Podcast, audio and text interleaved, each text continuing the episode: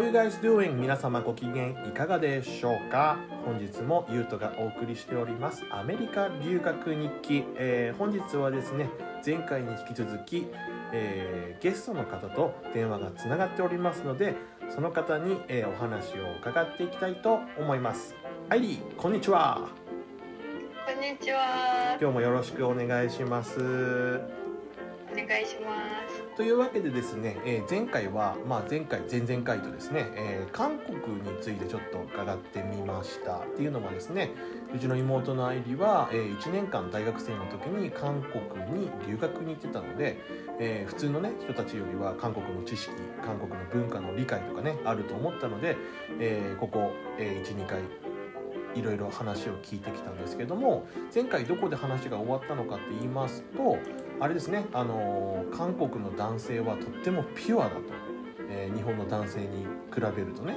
っていう話でちょっと終わってしまいましたけどもここでちょっとなんかねあの疑問をなんか持ってしまったみたいでちょっとその疑問をちょっと今アイリーにちょっと言ってもらおうと思います。何ですか疑問って？と、あの韓国の男性はピュアって言ったじゃないですか。うん。にもかかわらず、私のイメージ結構モーテルっていう施設がかなりの数あった気がするんですよ。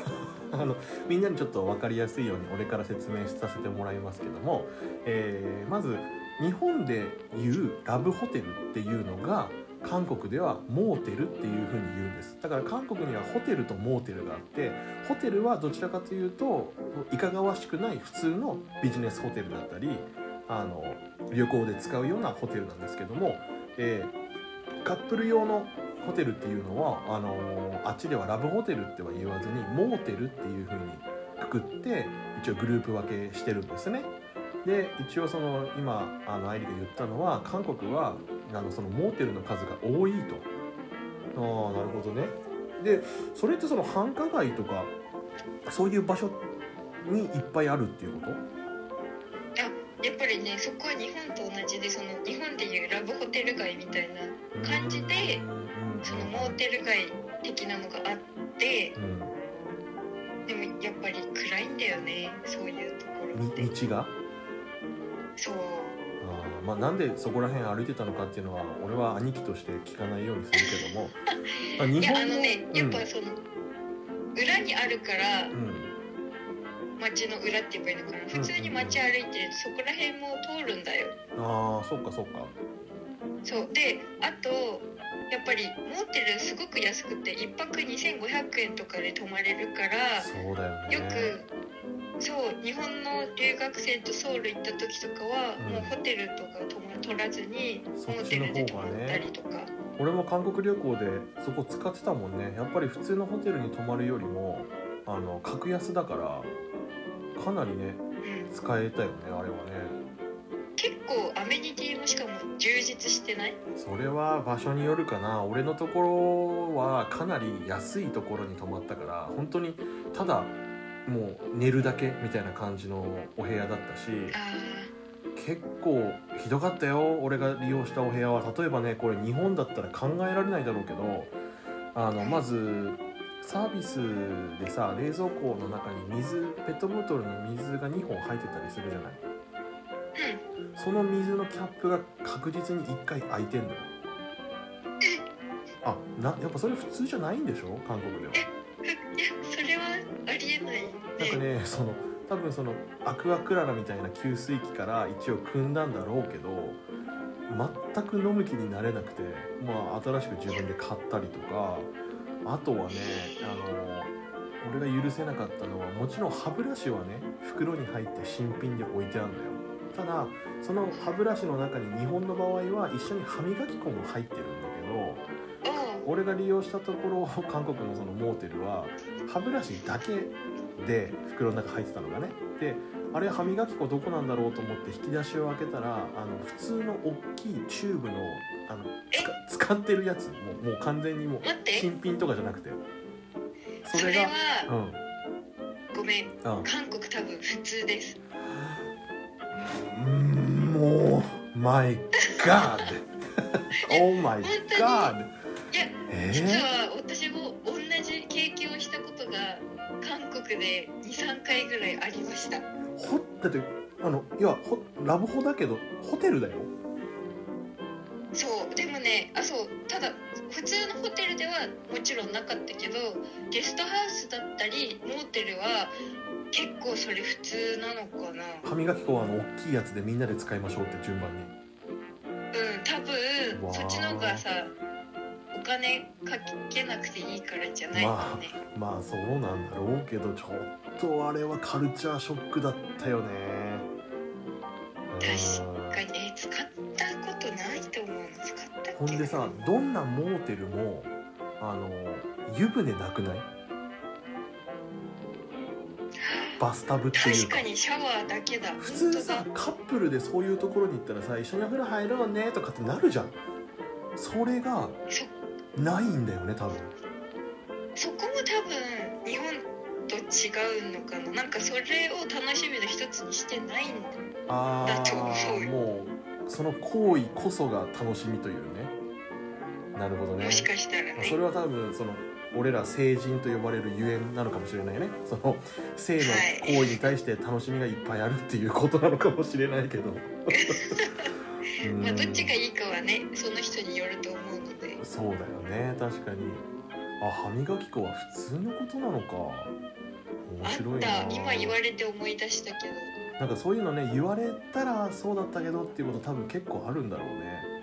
あるねそうだね。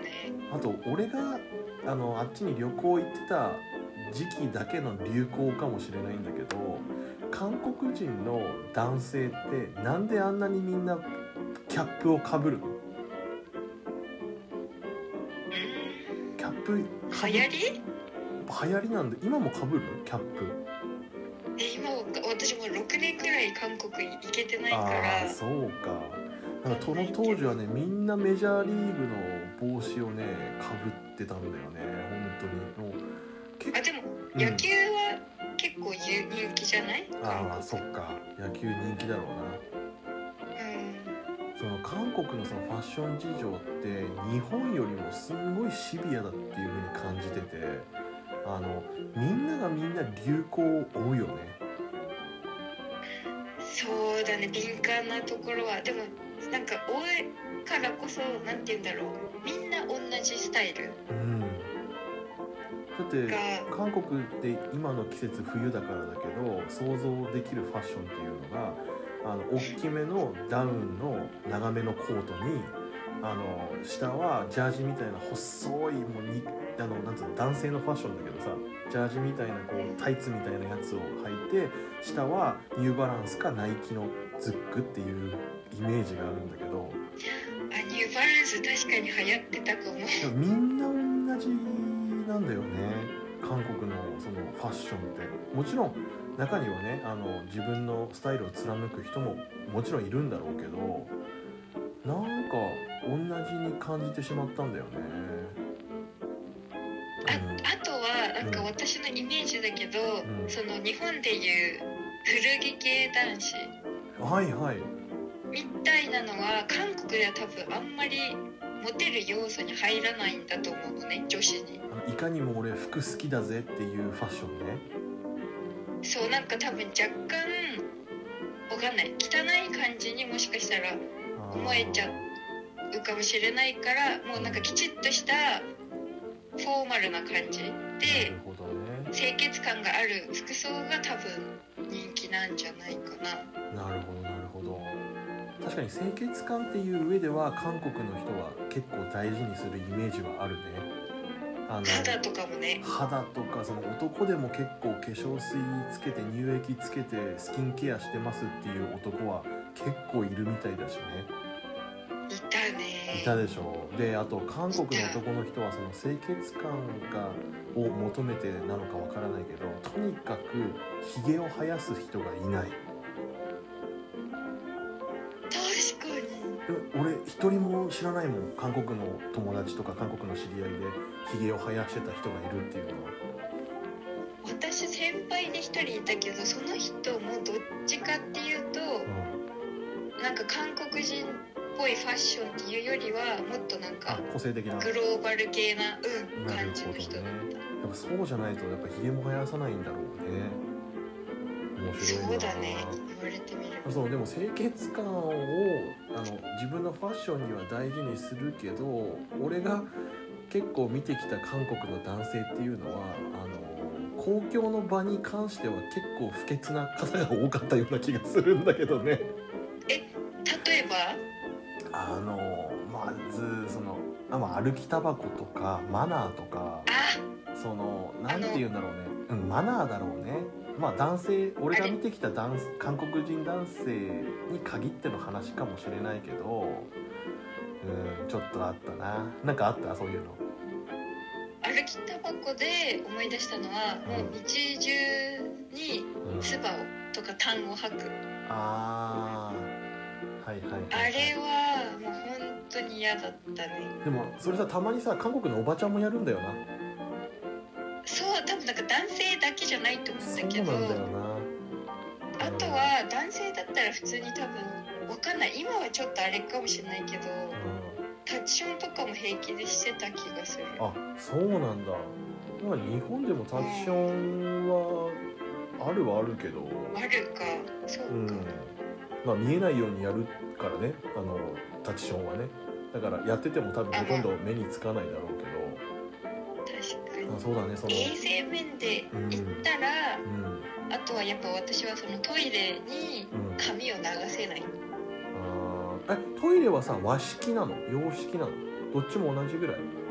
日本と変わらない？ね。あほぼ洋式なんだ。うーん。まあね髪流せないっていうのは諸諸外国では結構普通なことだからね。日本がやっぱ日本のトイレは世界一だと思います。あーそれはあの設備屋をやってる俺も思うよやっぱりこういう仕事をしてるとね海外旅行するとまずどこ見るかって水回り見るからさ。やっぱ日本のトイレは素晴らしいなっては思うよね。なんか一回うん。それこそアメリカ人の友達にはい。あの面白いこと言われたのがあるんだけどうん。なんか日本にまだ来たばっかりの時に温便座っていうのを知らなくてあったかくなるやつなそう。でうん。最初その温便座の機能を英語で教えてあげた時うん。え何そんな気持ち悪い機能って言われたの？なんかアメリカ人からするとなんか便座が温かいイコール誰かが座った後に座ったみたいな感覚あーなるほど、ね、らしくってそう気持ち悪いって言ってたんだけどうん。いざ使ってみたらもう手放せないって言ってた。そうなんだ。よね世界中回っても便座があったかいっていう国は日本しかないですからね皆さん。あの朝ね最初にうんこする時とかに「ひえ!」ってなりながらね最初のあの瞬間嫌だよね。違うよね。あの安心感っていうのかな。違うよね。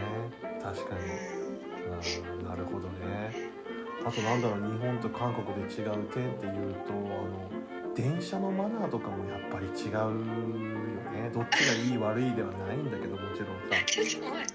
なんか見たのある？なんか面白いのあった？電車のマナーは本当に面白かったね韓国の電車は。お前自分ち自分ちかよっていう人もいるしね。いや本当になんかまずえっとびっくりしたのが、まあ、日本のおばちゃんとかもあるかもしれないけど電車の中で平気でゆで卵を食べ始めるんですよ。でそのもう剥いてあるやつじゃなくて殻を剥くところから始まるのね。だからもちろんビニール袋も一緒に持ってきてるしその新幹線とかそういうなんかシシートだったらまだ分かるんだけど普通のなんていうの横向きの電車っていいのかなああ分かる。地下鉄みたいなね。そうそうそうそう、うんうん。そういう感じので普通に始まりの。うん。あとは一番びっくりしたのはもしかしたらゆうともこれ経験あるかもしれないけど電車の中で宗教の勧誘だったりなんか物を販売してる人がいっぱいいてうんあれ結構怖かったかな。あの宗教の勧誘は俺一回空港で受けたことがあるんだよね。なんかお時間お時間いいですかって韓国の空港だったのに日本語で来たのよその人。だからあ何この人もしかして日本語を昔に勉強してたから喋りたいのかなと思ってずっと話を聞いてたら実は僕はねこの本をみんなに渡していてねみたいなのを言われてああのキリスト教系のその時はなんか勧誘だったっぽいんだけどそういうのもあったりとか。本は日本語？日本語だったっけか英語だったっけか忘れたな。もらわなかったからね俺も。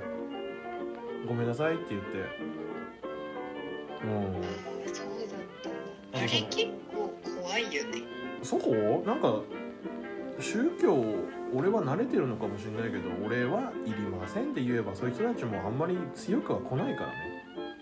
そうか、うん。だからそれでまた強く来られるようだったら「すいませんそろそろお祈りの時間なので」って言って自分は自分の宗教がありますっていう感じにするともう来なくなっちゃうから確かにね日本の人ってその宗教に対するディフェンス能力っていうのが結構ないかもしれないねそう考えると。そうだなんかねドキッとしちゃうっていうかね。うんあるかもしれないね。その物を売りに来る電車に乗ってると物を売りに来るっていうのも俺も経験したことあるんだけどあのおばちゃんがね大きな荷物を抱えながら駅を転々とするんだよね多分ねうん一回切符買ってしまって最終的にまた自分のその駅に戻ってこれれば一日その仕事で終わりっていう感じに多分してるんだろうけどね。何々売ってた？俺見たのは多分靴下ネクタイあと何売ってたっけかな？電車でおばちゃん。